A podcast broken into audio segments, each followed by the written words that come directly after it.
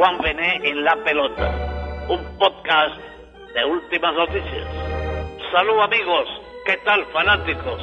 El deporte vuelve a unirnos.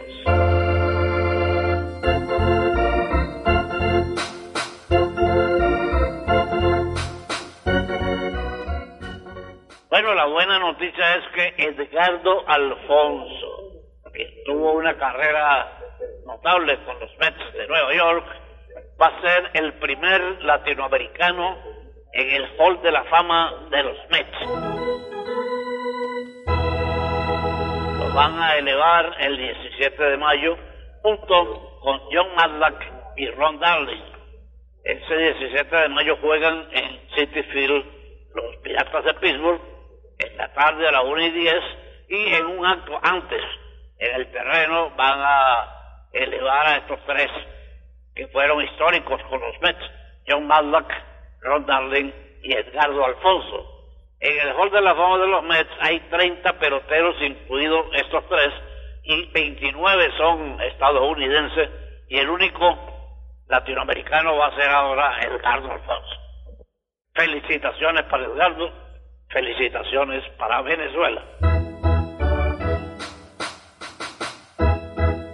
Ahora vamos a ver, hablar de Major League Baseball y la situación actual de este negocio. Una empresa que maneje 10 mil millones de dólares anuales es un negocio de extrema importancia, esté en el país donde esté, incluso Estados Unidos. Y ese es el caso de Major League Baseball. Por eso el mundo del béisbol de grandes ligas es tan convulsionado en estos tiempos. Ellos manejan más de 10 mil millones de dólares entre abril y octubre. Por eso ha surgido un comisionado como Ron Manfred, que parece ser asalariado por las cadenas de televisión y no por el béisbol. La televisión aporta la mayor parte de ese dinero por los derechos a transmitir los juegos. Y Manfred se ve obligado a tratar de adaptar el juego a las exigencias del negocio televisado en contra de lo tradicional, de lo justo, lo necesario, lo correcto.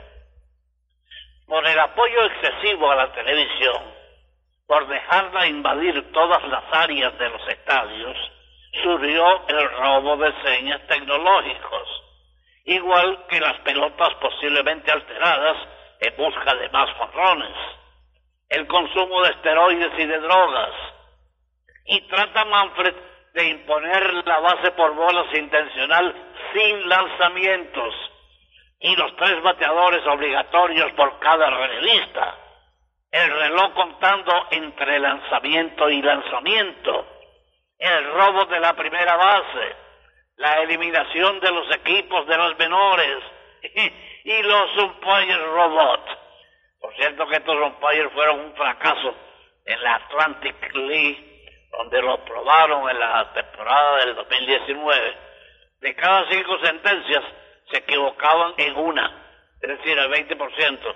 Los umpires de carne y hueso y con cerebro se equivocan una vez cada 500 sentencias. La diferencia es más que notable. Y ahora el compañero de Major League Baseball.com, Jim Bowden, me informa que para 2022 pretenden inyectarle a la Liga Nacional el bateador designado. Imagínense ustedes, ¿a dónde vamos a tener? El bateador designado ha sido una controversia desde 1973, cuando fue impuesto en la Liga Americana. Por cierto que Luis Tian, lanzador cubano entonces con los Medias Rojas, concedió pase por bolas al primer bateador Jim de los Yankees, que fue el primer bateador designado. Pero bueno, esta noticia sí es mala, de verdad. El bateador designado en la Nacional, entonces se echa a perder el béisbol totalmente. Hay que tener paciencia, hay que revivir, hay que llevar las cosas como son. Pero bueno, de todas maneras el béisbol seguirá caminando, seguirá su marcha, seguirá su vida.